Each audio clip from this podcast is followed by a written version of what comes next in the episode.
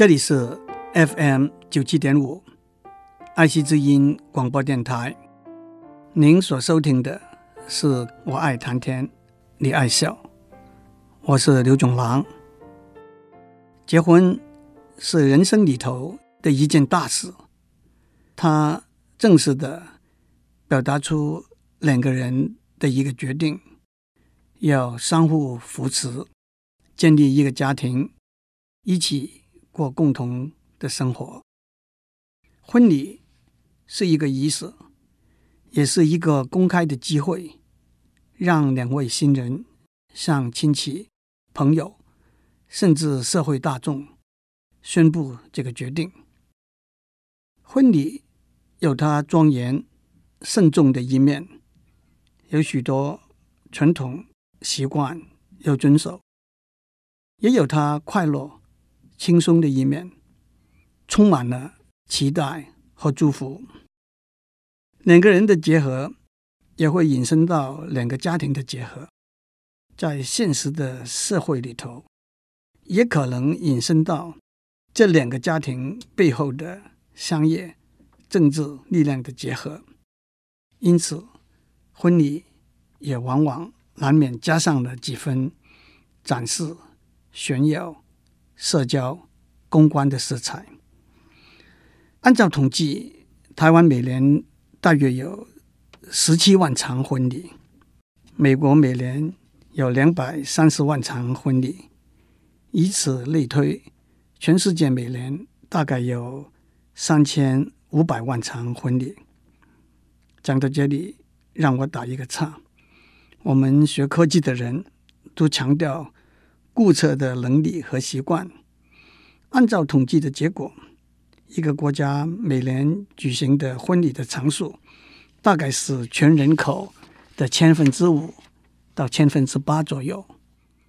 我要建议听众们想想，怎样从全人口的数目开始，合理的、虽然粗略的估计出每年婚礼的场数，还是回过头来。谈谈这几千万场婚礼，当然这里头有大大小小的婚礼，有豪华奢侈，也有简单朴素的婚礼。不过，最引人注目的还是皇室、政治人物、有钱人、大明星的婚礼。在二十世纪里头，英国女王 Queen Elizabeth 在一九四七年跟 Prince Philip 结婚，因为那个时候刚刚在二次大战以后，为了振奋人心，英国王室举办了一场盛大的婚礼。婚礼上有十二个结婚蛋糕，最大的一个有九尺高。Queen Elizabeth 结婚到今年。刚刚是整整六十年。英国的 Prince Charles 在一九八一年和 Princess Diana 结婚，这个被看为童话故事里头的一场美丽的婚姻，有十亿以上的人在电视上观看他们的婚礼。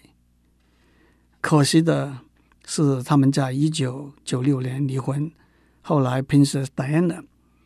不幸在一场车祸里头去世。欧洲小国摩纳哥 （Monaco） 的 Prince Rainier，在一九五六年和当时美国 Hollywood 有名的女明星 Grace Kelly 结婚。按照 Prince Rainier 的要求，Grace Kelly 的家庭还付出两百万美金的嫁妆。Grace Kelly 也不幸在一九八二年车祸过世。印度的钢铁大王 Lakshmi Mittal 是全世界第五名首富。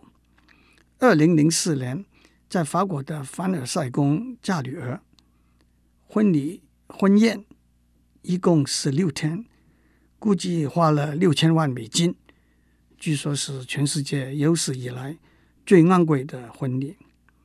非洲的一个国家乌干达，乌干达里头的一个区域，布干达的国王叫做 Ronald Mutabi，在一九九九年结婚，请了一万多宾客。结婚那一天，国王还特别解除了一条传统上的禁令。这个禁令是，国王结婚那一天，除了国王之外，其他的人都不可以行夫妇之道。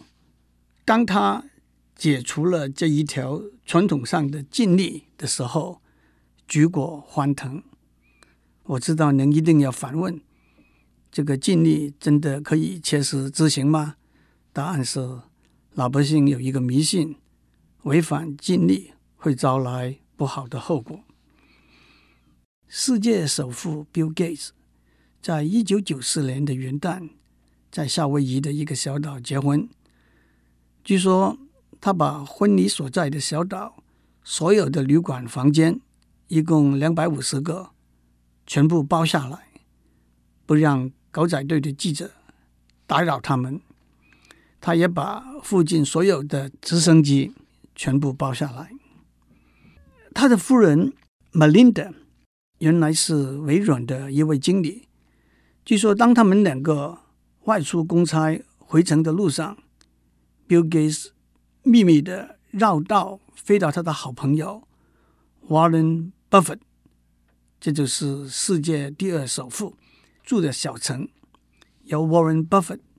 请求当地的一个珠宝店迟一点休息关门，让他帮 Bill Gates 买了一个订婚戒指。至于这位世界排名第二的首富 Warren Buffett 呢，他在二零零六年捐了三千七百亿美元给 Bill Gates 的慈善基金，也在同年。跟和他在一起已经三十年的女友结婚，他有怎么样的一个婚礼呢？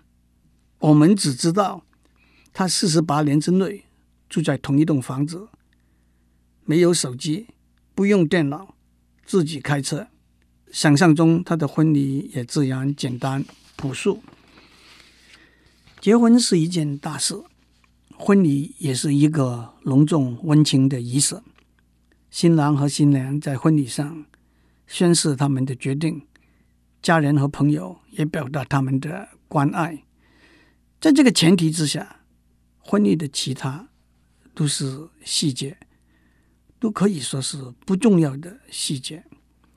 每个人都可以按照自己的想法和能力安排婚礼的方式。大明星能够安排私人的飞机接送宾客。婚礼的布置富丽堂皇，多少朵玫瑰，多少朵百合花空运而来。新娘新郎的礼服出自有名的服装设计师。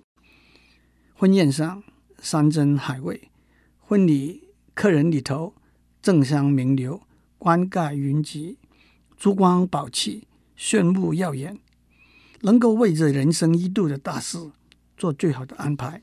是每个人的心愿，也是每个人的权利。但是，能够在婚礼上表达出爱，能够在一起共享温情和快乐，是最重要，也就足够了。其他可不都是细节，甚至可以说是不重要的细节吗？五十年以前，当我们参加同学朋友的婚宴的时候，礼金是二十。或者三十块新台币，那大概是我们经济能力所及的限度，也是新郎新娘付酒席费的钱。多年以前，很多美国留学生的婚礼会在教堂举行，仪式之后就在教堂的 basement 分享自己做的点心。有客人礼貌性的问新郎新娘蜜月旅行的计划，他们说大概晚上去看场电影吧。也有大学教授骑在摩托车后面去新竹法院公证结婚，也许这是多年以前的事了。但是这里头并不缺少爱，并不缺少温情和快乐。按照我上面的统计数字，台湾平均每天大约有五百个婚礼。我相信在这个节目的听众里头，总会有年轻人在筹划自己的婚礼，总有爸爸妈妈正在为自己儿女的婚礼做安排。记得，婚礼是一个庄严、慎重、快乐、轻松的仪式，尽力去做，但是不必勉强去做，按照您的心去做，不必按照别人怎样做去做。您不一定要有一个跟电视、杂志上面看到一样豪华、热闹的婚礼，但是您一定会有一个在您的心目中最完美、最难忘的婚礼。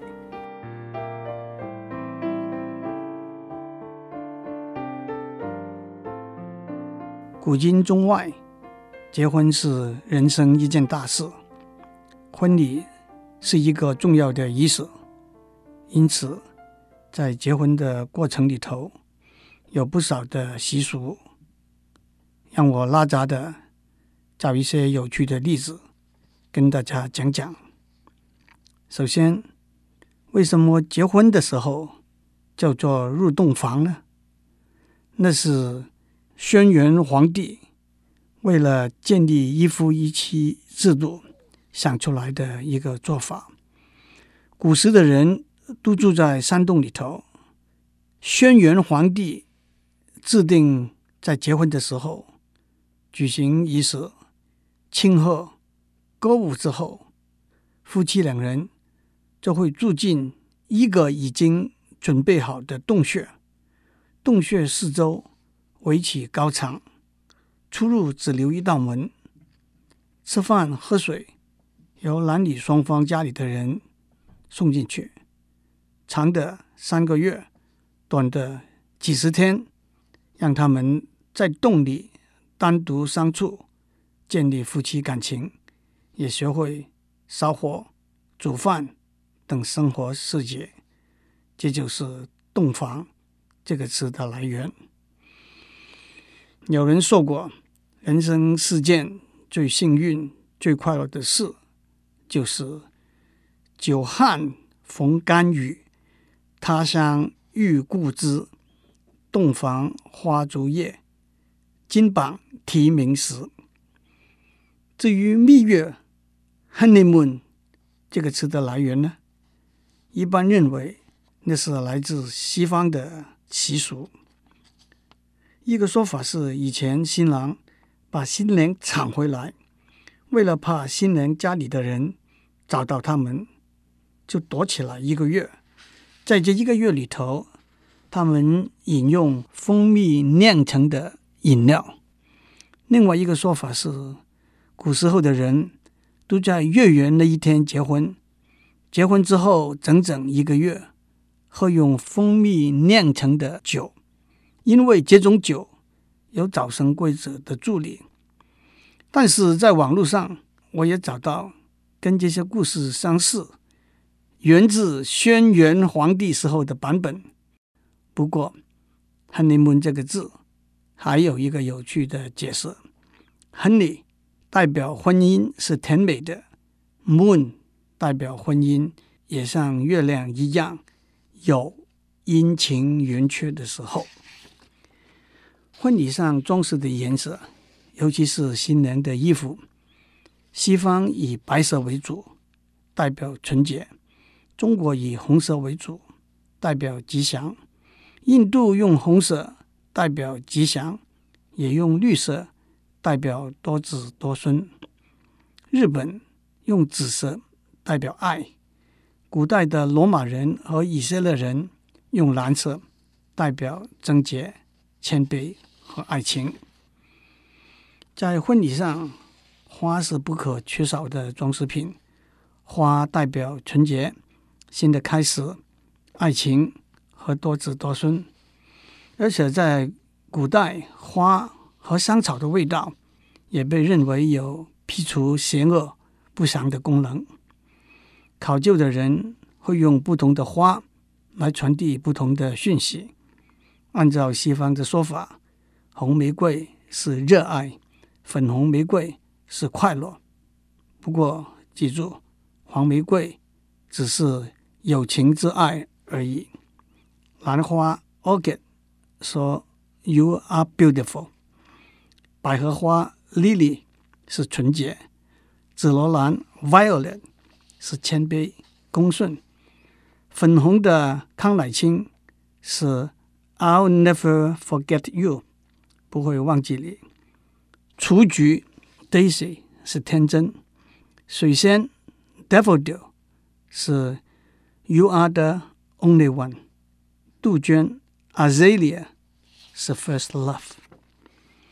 至于在中国文学里头，《诗经·国风》里头有一首用桃花来祝贺女子出嫁的诗，前面四句是“桃之夭夭，灼灼其华。之子于归，宜其食家。”翻成白话是：桃树长得很茂盛，开满艳丽如火的花。这位女子要出嫁，将会有一个幸福的家。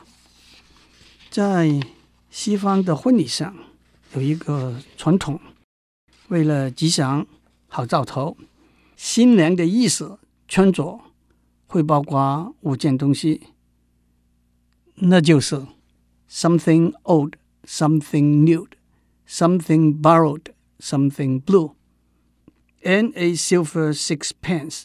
In her shoe, something old，一件旧的东西，代表新娘对自己的家人和过去的连结；something new，一件新的东西，代表新的开始、 好运和成功；something borrowed，一件借来的东西，提醒新娘在她有需要的时候，家人和以前的朋友都会帮忙支持她；something blue。一件蓝色的东西，就像上面所讲，蓝色代表贞洁和谦卑。至于 a silver sixpence in her shoe，是把一个银币放在新人的鞋子里头，代表财富。在英文里头有一个常用的词，to tie the knot，把结打起来，那就是结婚的意思。譬如说。They will tie the knot in November。他们将会在十一月结婚。To tie the knot，把结打起来，是一个仪式。两个人双手紧扣，用一条丝带或者绳子把双手绑起来，打一个结。在不同的时代，这个仪式或者表示正式的订婚。或者表示为期一年加一天的短期试婚，或者表示正式的结婚。不过，在现在英文的用法，to tie the knot 是表示结婚的意思。这倒和我们中国古老传说中的月下老人，他用一根红线把姻缘已经注定的男女牵拨起来，这就是。千里姻缘一线牵，这个说法的来源。